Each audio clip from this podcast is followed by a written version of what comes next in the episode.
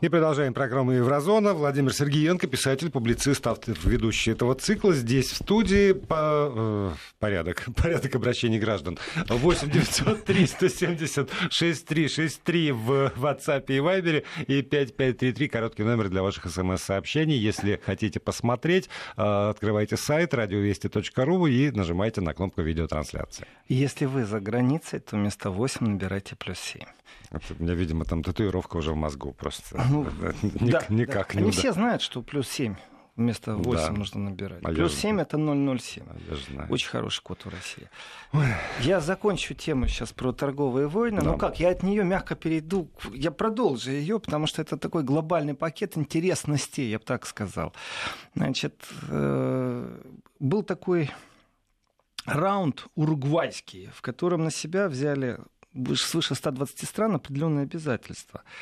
И там национальные тарифные списки общим объемом 22 500 страниц, между прочим, которые вот изучение документов ВТО. И когда человек спрашивает, вот я вижу, там радиослушатели спрашивают, а может радиозрители спрашивают, а что там ВТО? Вы знаете, 22 тысячи страниц я не читал, честное слово. М, Зная, что существует определенная политика ВТО, которая направлена на отсутствие дискриминации товаров, то есть нельзя так, чтобы один э, производитель, одна страна была дискриминирована по отношению к другой стране. Но точно так же знаю, что там есть исключения, то есть когда объединяются в таможенные союзы. И получается противостояние, которое сейчас Трамп навязывает, оно вне рамок ВТО. Он должен всему миру объявить сейчас о таможенных пошлинах, иначе это нарушение ВТО. Но этим, наверное, будут заниматься юристы. Тем более э, их хватает и в Европе, и в Америке. Ну, опять же, перспективность, как я сказал в предыдущем часе, она очень интересная. Америка возьмет и выйдет из ВТО. На этом все переговоры будут закончены. Э, Что касается комментариев, вот э, пишет нам с улыбкой человек, э, Дмитрий. Дежавю, я уже писал, слышал, в Германии есть поговорка «любая машина со временем превратится в «Опель». Да, действительно, такая поговорка есть. любая машина, просто период времени очень разный. Год, два, пять, пятнадцать. Э, Есть машины, которые в «Опель» превращаются очень быстро. Да, это отличная поговорка, которая применяется не только, между прочим, э, к машинам. Э, Когда два пенсионера между собой общаются у врача на приеме, они тоже друг другу говорят эту поговорку, мол, когда они кряхтят, что а, не переживай, все со временем превращаемся э, в опель. Значит, что касается моего перехода ко второй части марлезонского балета, обещанной здесь, это о том, какая комбинация была красиво провернута в Германии.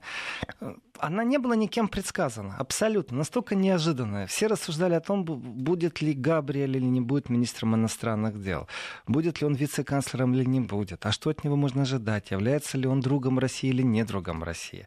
Вот, пожалуйста, новый министр иностранных дел объявлен. Ну, ввели в игру и новых игроков, которые совсем неожиданные. Значит, и прежде чем я перейду к этому тонкому нюансу политики, я бы хотел поговорить о простой насущной проблеме. А нужно ли России бояться НАТО? Вот простой вопрос.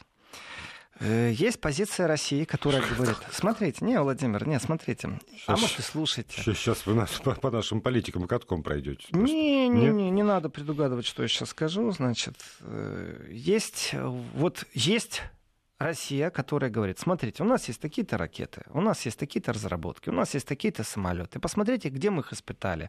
Да и вообще мы вас не боимся. Это сказала Россия, да?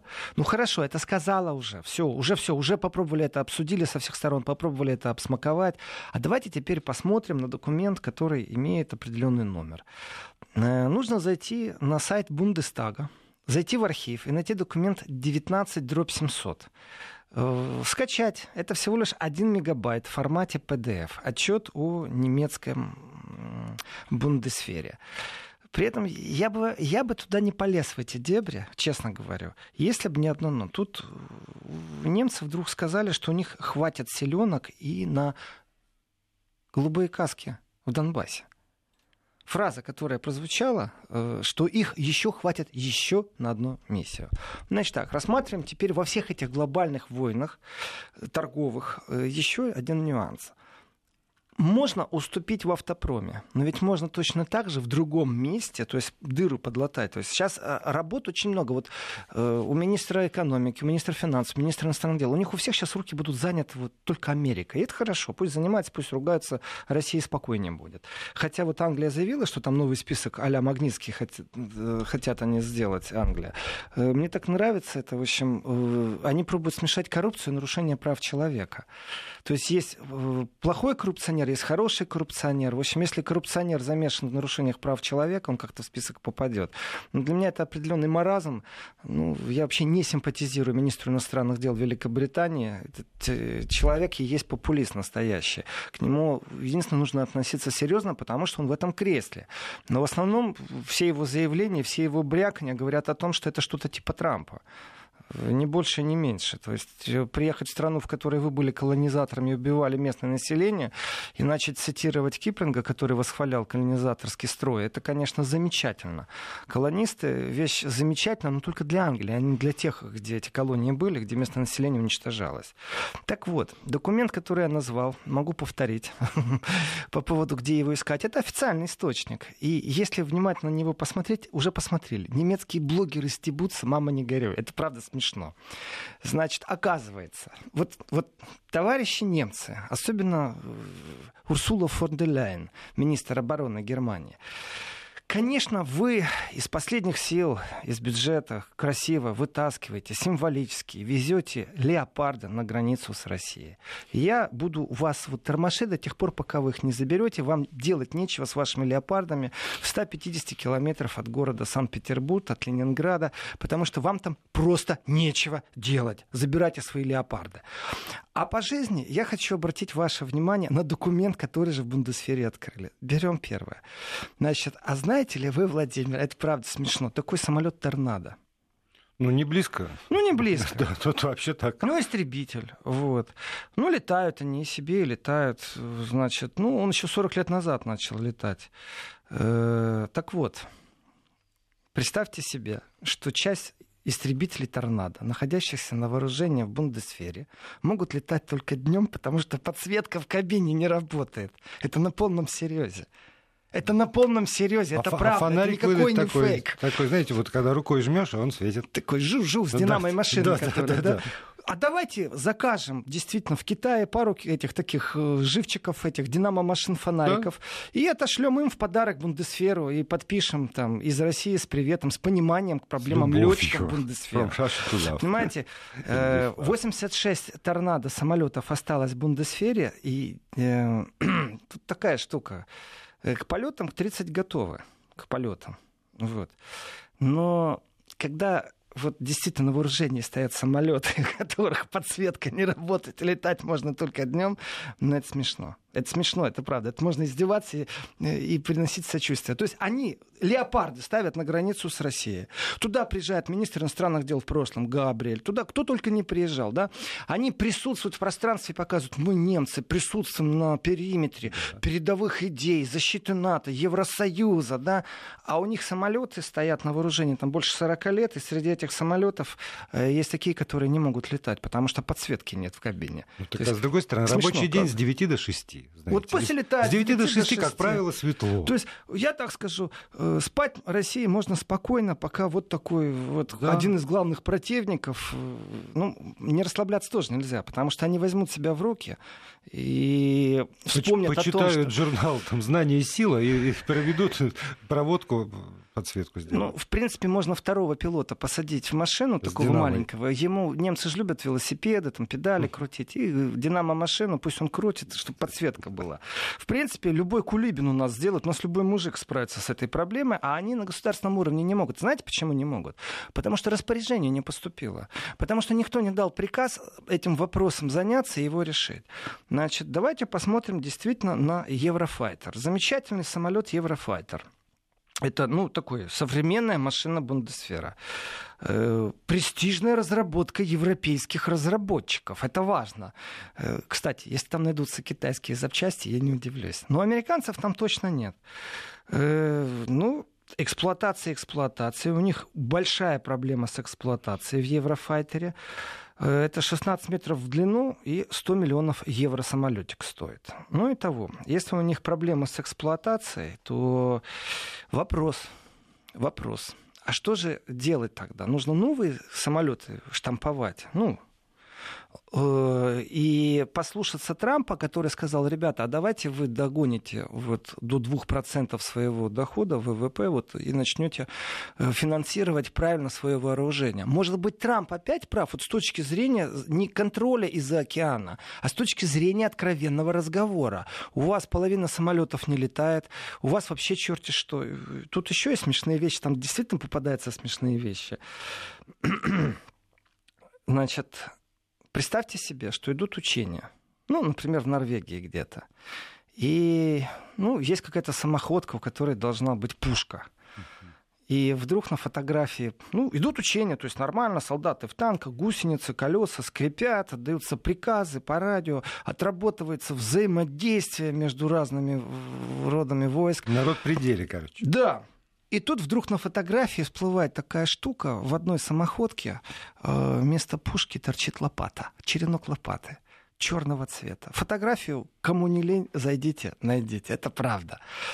Какие хитрые, вот раньше, вот, вот вы что думали о, о немцах? Об их качестве вооружения, а вообще о том, как они относятся, орден Музань, порядок должен быть. А тут вдруг выясняется, они тоже умеют ловчить. У них тоже есть смекалка. И все анекдоты, которые вы знаете о прапорщиках, которые вы знаете, вот там траву покрасить в белый цвет или там снег подтаял, может да, генерал быть. приезжает. Может, да, быть, они, может быть, они искренне, э, ну, так абсолютно уверены в том, что угрозы нет что все это, ну, игра, декорация, на, надо как-то соответствовать правильно. Русских но, напугать но на, самом... на совместных учениях. Да, но на самом деле хороши. угрозы нет. У меня честный вопрос. Скажите, пожалуйста, в России кто-то испугается самоходки, в которой вместо дула вот есть э, черенок от да в России самоходку с этим, с дулом, как вы говорите, никто да хоть с тремя, не, да? не испугается, да. Но вот правда, меня иногда настигает эта мысль. Может быть, действительно все знают, что э, вот опасности, которые надо решать с помощью самоходок, танков, там еще на самом деле не существует. Опасности переместились в иную э, зону. Да. да. А, но, но это По, так, поэтому по для кого они колотят да. вот эти вот игры? Понты колотят они. Других слов у меня нет. Вот понты они и колотят. Черенок ставили, да. побегали, покричали ура. А никого русских пугать не а. И вот здесь еще раз возвращаемся к вопросу. Леопарды стоят на границе не для того, чтобы русских пугать. О, нет. нет. Это для того, чтобы демонстрировать собственному электорату, Конечно. для того, чтобы чтобы своего налогоплательщика выбирал, налогоплательщик да? спал спокойно, чтобы мы объясняли, вы расслабьтесь, и черенок это всплыл вместо дула потом. А, а проблема простая, мы должны вам показать, что все спокойно, то есть внутренний периметр работает в данном случае. Понятно, что Россия не боится ни черенков, ни даже там будет, если три дула стоять, но не страшно Россия, мы в другом мире, в других технологиях живем. А, это нужно объяснять западному радиослушателю на всех западных радиоязыках. Серьезно, они не понимают, понимают этого. Им вешают лапшу на уши, они уверены, что спать могут спокойно, им рассказывают об угрозе какой-то, еще о чем-то, о том, что они должны консолидировать силы. И если посмотреть еще раз на 2%, которые требует США от э, Германии, то должна произойти модернизация. А я на это смотрю отрицательно. Мне нравится, когда немцы ездят с черенком от лопат вместо да. дула. Мне это больше нравится. Я понимаю, что Россия не боится. Чем когда у них будет абсолютно современное модернизированное оружие, которое они еще экспортировать начнут и будут конкурентами России на экспорте. Между прочим. Это тоже момент, который надо учитывать. А так помните, что... во времена, ну, не, не знаю, э, вашего детства, моей юности, наверное, был такой знаменитый э, антивоенный плакат, винтовка пушка или там автомат, и цветок вставлен как раз в ствол. Не понял сейчас. Ну, я так глубоко был в торнадо и в Aerofighter. Пацифисты выпускали так. такие плакаты антивоенные, где вот как раз в ствол э, любого оружия просто... Но был... в чернок от лопаты не вставишь Б... цветок. Ну, пошли дальше, уже, ага. уже даже ствола нет. Вообще это глубоко символически насчет черенка от Конечно. лопаты. Это, это прелесть. Я доволен, я рад. Вот пусть так все будут войска на Западе. спать спокойно не будем. Тогда у них не будет желания побряться оружием. Они действительно выставляют выставочные экземпляры и делают вид, что ну да, мы вам поможем. Да не поможете вы, это миф. Алло, граждане э, западных стран, особенно тех, которые находятся очень близко к России, вы поймите, что вас обманывают. Не смогут эти леопарды вас защитить, если, не дай бог, дойдет до кризиса. Вы никому просто не нужны. Другое дело, если вы кассируете на этом деньги, ну, бог вам в помощь и, и судья, потому что, может, у вас других выходов нет из экономического кризиса. Смотрите, возьмем очень простой замечательный такой самолет грузовой э, С-160, С-160 Трансал. Значит, тоже немерено прошло времени, когда их придумали, когда их запустили. Значит, они тоже разработка 60-х. Транспортники нужны для переброски. И если они хотят э, ввести в Донецк миротворцев э, в немецкой форме, пусть водят. Пусть надавят на Порошенко, пусть водят, пусть сделают так, чтобы был мир. Конечно, если смогут. Но оружием бряться не надо. У них осталось 57 экземпляров, из которых воздух поднимается не более 25 то есть меньше половины. Это транспортная переброска военных угу. грузов, если вдруг, опять же, вспоминаем про 2%, но американцы говорят, ребята, вы не хотели бы отремонтировать себя самих, хотя бы вложите деньги в это? А смысл? По большому счету, говорят немецкие политики. А вот а теперь, зачем? Владимир, абсолютно правильно. А вот теперь можно задуматься, а, а вот все эти разговоры там, о евроармии и прочем, а может это все действительно блеф? Очень хороший, замечательный блеф. А не надо европейцам это вооружение. Их устраивает, что у них эти списанные наполовину неездящие танки и самолеты не летающие. Они есть, ну да, поднялись, сопроводили в воздушном пространстве российский бомбардировщик, в нейтральных, над нейтральными водами полетали, все хорошо. Вот им два есть, им больше не надо, которые нужно поднимать и демонстрировать, что они поднялись для средств массовой информации. Ну, не больше. А на самом деле от кого защищаться? А на самом деле от они России? от Америки. Их устраивает, Смешно. чтобы их Америка устраивала. Кто там из Северной Африки будет нападать на Европу с помощью танков и самолетов? Тоже смешно. Вот все это смешно в условиях современного мира. Но э, я понимаю, что есть определенные э, там, бизнесы, которые на этом завязаны, огромное количество военных, которых надо существовать. Поэтому создается вот такой разговор, он повсеместный, и примерно по одним правилам играют. Да нет, некоторые правила нарушают. Некоторые очень сильно правила нарушают. Например, расширение НАТО это, это нарушение правил это было. Да.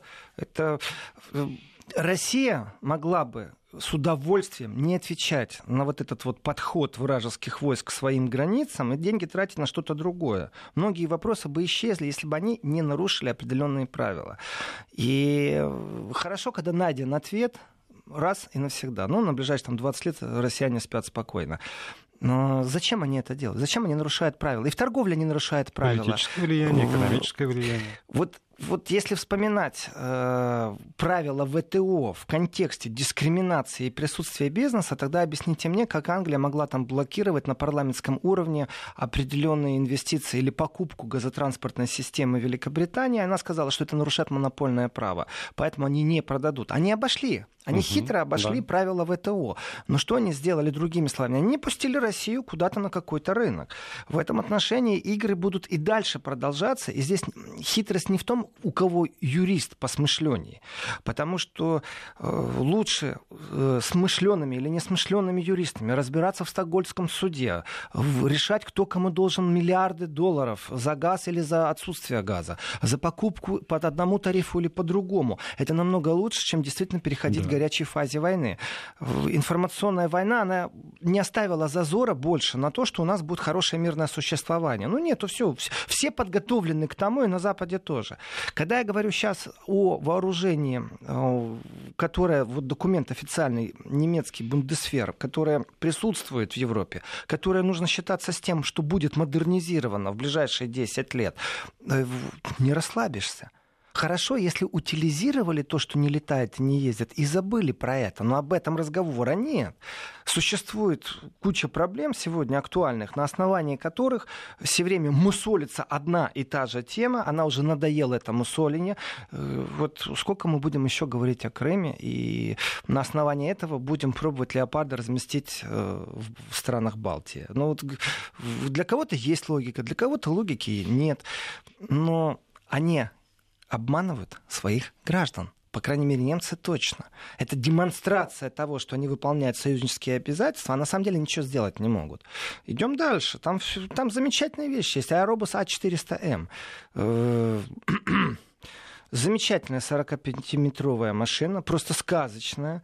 Э, ну, так вот, одна очередная сломалась в Литве, и оттуда министр обороны пришлось вывозить старому Трансалу. То есть они настолько часто ломаются. Вот э, Бандусфер получил 8 самолетов, а летает один. Вопрос. 7 это что, на запчасти? У них теперь особая методика. Даже технология этих э, методик, она видна. Выпускается много машин, они стоят э, на запчасти. Зачем? Чтобы фабрика работала какая-то, производила запчасти. Вот, пожалуйста, купили 8 машин, 7 стоит, одна летает. Если надо, что-то открутили, поменяли, все в порядке. Но когда министр вдруг летит на в другом самолете, потому что нужно было какое-то решение проблемы, то это показатель. Это показатель. Скрипит, пищит бундесферы. И хорошо, и я рад, и слава богу. Вот. Теперь так, а знали ли вы, уважаемые радиослушатели, ну и радиозрители, и вы, Владимир, о том, что для того, чтобы обучить пилота вертолетчика, Э, есть такие желтые ангелы в России, да? В Германии тоже это АДАЦ, автомобильный клуб, который все то же самое. Я даже не знаю, может, это срисовано, может, это какая-то франшиза. Я не знаю, никогда не разбирался, что такое желтые ангелы в России. Но в Германии абсолютно вот параллельные структуры, и у них есть вертолеты. Они и людей спасают, и вывозят, э, при, когда травмы какая-то происходит. Потрясающая структура, комплиментом. Э, и у них есть вертолеты. Так вот, Бундесвер берет эти вертолеты в прокат для того, чтобы обучать своих пилотов, потому что собственных вертолетов не хватает. Если бы это было связано с тем, что они умеют считать, ну, шекель к шекелю, это уже 2 шекеля, рубль к рублю, это 2 рубля. Вот точно так же евро к евро, это уже 2 евро, там где 6 евро. И, допустим, сидел бы министр экономики, министр финансов и министр обороны. Mm-hmm. И говорит, смотрите, если вы летаете на своих, это очень дорого. Лучше возьмите, заплатите вот частным. Это дешевле, потому что содержание дешевле, э, ремонт, техосмотр, все да. дешевле. Нет. Как? Нет, они не потому, что дешевле это делают. Они делают это потому, что у них проблемы с двигателями еще с февраля 2015 года. У них очень большие проблемы с использованием вертолета NH-90, между прочим. И боеготовность этих современных вертолетов, там «Тигр», из 37 летает только 20. То есть...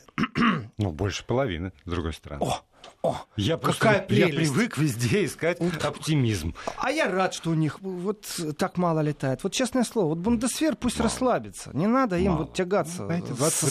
Не, так уж и мало. не их это дело. Пусть леопарды заберут с границы с Россией, тогда будем разговаривать на равных. По-честному будем, по-доброму будем тоже. говорить. Зачем покупать, когда можно взять в аренду? У американцев. Вот не, так и думают не, американцы, не кстати. Вот так и думают американцы. И действительно есть мнение, что немцы наплевательски относятся к бундесферу. То есть все это красиво на внешнем периметре, когда они выполняют какие-то миссии в рамках ООН, голубых касок, обучают иракских солдат инструкторами, присутствуют в Афганистане, э, на границе с Россией. И это демонстрация. На самом деле они ничего не могут делать, и это всех устраивает. Это Конечно. устраивает в первую очередь немцев самих. Это экономический локомотив, но далеко а, не оборонный. А может быть, не только немцев. Но продолжим через э, несколько минут. И продолжаем программу Еврозона, следим за, э, за Бундес, как вером, да? Ну, это даже не следим, издеваемся над ними, если ну, честно. Ну, это вы можете говорить, издеваетесь. Вы, да. Владимир, говорите, что рад, ну, вот нормально, да, больше половины Конечно. летает, и то хорошо. Стакан я, наполовину полон. Я понимаю, что вот из э, 37 боевых вертолетов «Тигр» летает там 20. Это вот вы говорите больше половины, да? Хорошо, берем тогда многоцелевой э, Sea Lynx. Там из 22 летает только 5, это не половина. Да, да я хотел сказать, приготовил фразу «почти половина» не, не подходит. Э, почти ну, четверть. Э, значит так, был такой замечательный э, бронетранспортер БМП «Мардер». Вот. Он 71 года был. К нему на замену пришла «Пума». Тоже БМП «Пума».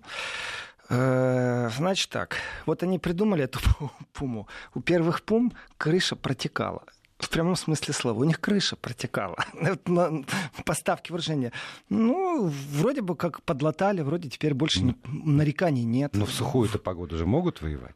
Вот, вот оно. Вот я говорю, с 9 до 18 в солнечные дни... могут в сухую погоду да. Да, работать. Самолеты летают только днем. Mm. Потрясающая армия, если честно. Э, ну, там, скажем, по поводу э, патриотов, по поводу системы противоракетной обороны. Дело в том, что здесь э, я не понимаю, зачем Германия вообще она нужна вот эта противоракетная оборона. Не только я не понимаю, и немцы не понимают, и министр обороны mm-hmm. не понимает, поэтому денег они туда не вкладывают. Ну, есть США, есть Польша, вон есть страны Балтии, там в Румынии что-то поставили, в Болгарии что-то поставили. А зачем немцам париться на это деньги тратить? Поэтому они вот разрываются между умным и хорошим, между патриотами и, или конкурентами-мецами. То есть это у них абсолютно нормальный процесс того, что э, вот нет понимания, а значит нет финансирования. А нет финансирования, значит так и будем жить в разорванном состоянии. Если Трамп вдруг в Твиттере напишет, что они решили свернуть программу ПРО, вот тогда немцы сразу и озадачатся. И не только немцы, здесь же будет вопрос технологического сопровождения, ноу-хау, разработок. За один день всего этого не создашь. И придется либо покупать технологии, либо разрабатывать самому. А Трампа можно ожидать и такого. То есть э, почему нет? Значит, Пойдем дальше. То есть насчет противоракетной обороны все понятно, почему угу. они застряли и не понимают, что им купить, зачем вообще это модернизировать. Э, давайте так. Вот я слышал о немецких военных кораблях достаточно часто. Ну, в меру, в меру деятельности, в меру работы, в меру того, что мониторю некоторые вещи. И вот они присутствуют где? Э, эти корабли э, присутствуют, они беженцев в Средиземном море пробуют отловить, перехватить, оказать им помощь или наоборот не пустить в Европу и нужно отправить в те благоустроенные лагеря для беженцев, которые находятся на территории Африки. Это же чудовищное лицемерие все это. Ну ладно, оставим это на совести тех, кто считает, что они смогут сделать все самое гуманное на этой планете. Так вот, история начинается очень давно. В декабре 2001 года Германия заказала 5 корветов К-130. Вот. Изначально ожидалось, что они в 2007 году уже будут на вооружении, и все будет у них в порядке. Но у них, опять же, там проблемы с двигателями начались, э, с кондиционированием воздуха у них начались, компьютерные программы сбивали. В общем, сильно поставки затянулись. Э, в общем, сегодня только два из заказанных корвета работали. Ну так вот, в нормальном режиме. Э, но опять же, все четко правительство оценило, решило проблему. И к 2018 году они четко спрогнозировали, что они закажут еще 5 корветов. Это тенденция такая. Заказываем 5, по воде ходят 2. Нормально, почему нет? И необходимость покупки вот этих вот 990-метровых корветов э, они объясняют тем, что НАТО требует вот. Э, а шутки не шутками, а в принципе цена проекта полтора миллиарда. И вот если все это теперь взять и попробовать оценить, ну хорошо, посмеялись мы, да, но на самом деле, э, а нужно ли России, чтобы вдруг немецкая армия стала действительно боеспособной? Чтобы квота транспортных средств, которые находятся в распоряжении Бундесфера, была не 50%, а все 99%. Ну, парк тоже ремонтировать надо, все понятно, эксплуатация происходит. А нужно ли это? Вот меня устраивает, что они находятся в таком состоянии. Мне это нравится. А есть ли разница? Ну вот по большому счету, есть ли разница? 50% у них там э, э, ездит или летает, или будет 90% ездить или летать? Глобально, вот по большому счету? Есть ли Для разница? России? Для России. Есть. Я считаю, что есть. Я считаю, что есть. Вот я сейчас просто прочитаю один комментарий. Вести, здравствуйте. Немцы сами поняли, что им опасно вооружаться, пойдут куда-то войной и опять страшно проиграют. Александр Москва. Э, не знаю, пойдут ли немцы войной. Вот э, если взять срез немецкого населения, никто войной никуда не хочет идти. Но есть определенная тенденция. У населения спрашивать ничего не будут. Приказ да. будет отдан, и будут выполнять свои союзнические э, Обязательства. обязательства. Что это значит? Это было неоднократно заявлено на всех уровнях присутствия вот политических элит. На всех. Это значит, что если где-то будет страна НАТО под ударом, немцы будут обязаны предоставить и выполнять свои функции. Э, тенденция давления, которая есть, ну, с точки зрения 2% ВВП, она будет только расти. Э, притом оно красиво все началось. Вначале оно из Запада приходит, из совсем западного Запада, из США, что вы недофинансируете самих себя. Э, появляется мысль о европейской армии, и мы можем просто прозевать. Знаете, там был вопрос не по теме, почему мы проспали Украину. Знаете, тенденция, я не буду на него отвечать абсолютно, ну, в этой программе сегодня, э, в другой сегодня отвечу. А вот э, по поводу проспали. Вот я боюсь, что Россия может проспать и другие важные тенденции. И Александр, конечно, очень жестко вот, ну, пробует сформулировать мысль о том, что немцы пойдут куда-то войной. Мы не можем смотреть в будущее, мы можем смотреть только в прошлое. Ну, что вот в прошлом было, какие исходили опасности. Э, нужен ли э, оккупант Германии в размере США, который говорит, расслабьтесь, не надо вам ваша сильная армия, давайте по-честному, по-честному вот сейчас вот. Или мы должны сами противостоять э, крепкому бундесферу, крепкой армии европейской, которая может появиться, если этот проект не сдохнет. Э, вот что лучше для России? Ведь гонка вооружений, которая сейчас сильно будет обсуждаться, Запад же врасплох застали. Э, речь Путина застала Запад врасплох. С точки зрения России гонка вооружений, все, она закончена. Ну зачем куда-то гнаться, если есть вооружение, если есть перспективы, если есть то оружие, которое вот, ну, защищает Россию, и больше париться об этом не надо. А им есть куда развиваться. Вот после этой статистики, которую я сейчас дал, даже пусть это звучит э, как, э, ну, считать, что как кабаретист. Я посмеялся над, над немцами, что вот они такие слабенькие. А представьте себе, действительно, они стали такими сильненькими. Они же не выходят из своих обязательств союзнических. У них четко известно, что а, они имеют партнера. И весь э, политический корпус в Европе четко знает, что Трампы приходят и уходят а союзники остаются. Ни разу никто не критиковал НАТО, ни разу никто не критиковал союзнические отношения. Критикуют все время непосредственно политическую величину в виде Трампа, который вдруг перестал считаться с партнерами. Но от этого не изменилось восприятие, внутреннее да, восприятие обязательств. Но вы же сами сказали, обязательства возникают в том случае, если одна из стран НАТО оказывается под угрозой или на нее совершено нападение.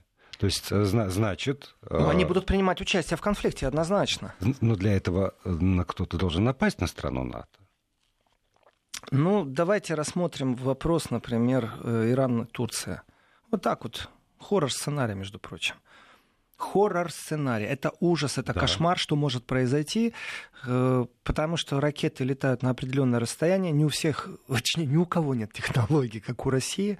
Это значит, что будут стрелять по тем, кто рядом, рядом находится. Этот конфликт, тогда вот все, все силы объединятся, нападут на Иран, а Иран что успеет, сможет сделать. А что он сможет сделать? Только тех, кто находится рядом, попробовать уничтожить. Это не мировая война будет, это, опять же, весь Запад навалится на кого-то одного. Этот сценарий тоже тоже прорабатывается регулярно. И когда разговоры идут о том, что силы сдерживания НАТО должны, ну, то есть против России силы сдерживания, вот эти леопарды, которые mm-hmm. на границе с Россией, они же находятся в какой игре? Мы ждем Э, когда подойдут основные силы, и тем самым вот максимально сдерживаем врага. Враг это Россия, ее максимально нужно сдерживать, и ждем, пока подойдут основные силы. Извините, вы последних два леопарда поставили, какие силы подойдут? Вы о чем рассказываете? Что за мифы вы несете?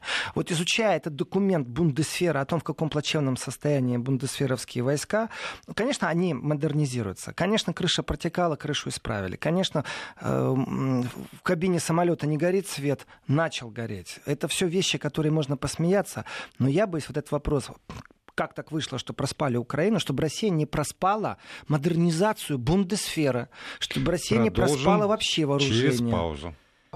И сегодня еще 9 минут у нас есть для программы Еврозона. И напомню, по понедельникам с 20 часов до 22 по московскому времени Еврозона снова в эфире. И писатель-публицист э, Владимир Сергеенко будет завтра здесь. Ну и сегодня еще есть финал программы. Да, так что тому, кто кто считает, что два часа мало, два часа было вчера, два часа сегодня и два часа завтра, это уже шесть часов. Так что это еврозона не два часа, это побольше, не жалуйтесь. Слушайте. Ну что ж люди все время хотят, чтобы кто-то другой работал.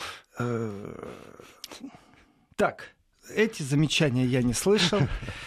Я продолжу разговор. Дело в том, что все это, все, вот все это, все это имеет непосредственное отношение к России. Потому что у нас Эрхард Бюллер, Бюллер, можно так сказать, Эрхард Бюллер, с 2019 года будет возглавлять объединенное командование Объединенных Вооруженных Сил НАТО в, Нидер... в нидерландском Брюнсюме. И человек, который имеет опыт работы э, уже в кризисных регионах, непосредственно в Kosovo. И допускаю мысль, что все это уже перспективное направление присутствии голубых касок, и об этом говорится много, присутствие голубых касок на территории Украины. Только нужно договориться, чтобы это все прошло правильно, максимально без урона для э, любых жителей Украины с любой стороны, чтобы не элиты политические решали некоторые моменты, я сейчас только об Украине говорю, которые не могут иногда решить некоторых вопросов, да не иногда вообще не могут решить. И э, немецкий генерал, который возглавит командование в определенном контексте, имеющий опыт, ну, скажем, это хороший знак. Э, и очень-очень сейчас коротко, потому что времени мало осталось, о том, почему, вот я анонсировал это, почему считаю, что хитрая комбинация произошла в Германии с правительством. Никто не мог себе представить, вообще никто не мог себе представить, что именно так будет вот с точки зрения гендерного равенства, это правда вынесено в, на повестку дня, гендерного равенства будет сформировано большая коалиция будет формировать свой кабинет министров. Гендерное равенство – это поровну мужчин и женщин в кабинете. Вопрос действительно дискуссионный насчет гендерного равенства. Ну, нужно ли навязывать женщин э, вот, в правительство, или же все-таки нужно брать специалиста, а разницы нет, у мужчины это или женщина. В первую очередь специалиста нужно брать. Урсула фон де Лейн, которая возглавляет Министерство обороны, можно сказать, что когда я прошелся по поломкам в Бундесфере, в принципе, я прошелся по ее костям э, да, появились казармы, которые для женщин, которые служат в бундесфере, потрясающие казармы. Семейного типа, детские сады на территории казарм. Потрясающие. Она же в прошлом была министр семьи. Все в порядке. Но может ли семья, министр семьи действительно вот четко понимать э, то, что нужно Министерству обороны. Вот э, Меркель экспериментирует, меняет местами разных людей, и вот очередная смена караула, бывший министр юстиции Хайка Мас стал теперь главой германского МИДа. Я считаю, что это настолько прозрачно, это было это было ну, неожиданностью для многих. Какие еще пару назначений, которые для России не имеют никакого отношения. Понимаете, когда, э, грубо говоря, представьте себе, что человек, заведующий, например, э, эмиграцией в каком-нибудь ну, я не знаю, в Одинцово, Подмосковье, да, это ближнее Подмосковье Одинцово, да, угу. вдруг становится министром иммиграционных вопросов э, всей России. То есть вот такой скачок. Вот примерно то же самое произошло в Германии. Там есть человек в правительство, который вошел, который Ной Кёльн в Берлине, это всего лишь район, в котором огромное количество иммигрантов, и вдруг он становится министром. То есть как-то... Разглядели талант. Э, да, пожалуйста, я не против, посмотрим, как они будут работать, мне это не интересует. Я со своим стаканом, который наполовину полон, ведь э, можно. Пожалуйста, неинтересно. Вообще, это внутренняя проблема Германии. Как она будет с ней справляться, это внутренняя проблема Германии. Мы можем наблюдать, мы можем комментировать, мы какие-то процессы будем видеть, какие-то не будем видеть. Это неинтересно. Но фигура непосредственно э, будущего министра иностранных дел Хайка Масса нам очень интересна, потому что с ним придется работать Лаврову, потому что э, Габриэль, какой бы он ни был, он был известен, он, известно было его прагматизм. Давайте сразу, сразу в лоб скажу правду. Э, представьте себе, что, например, э, министром иностранных дел Китая ставят человека, который в совершенстве говорит на испанском языке. Это один вариант. Или министр иностранных дел Китая, человек, который в совершенстве говорит на английском языке, или человек, министр иностранных дел Китая, который в совершенстве говорит на русском языке. И вот у вас три кандидата, и вы выбираете одного. Понятна направленность, да? Хайка Мас, министр юстиции. И скандал с ним был достаточно сильный.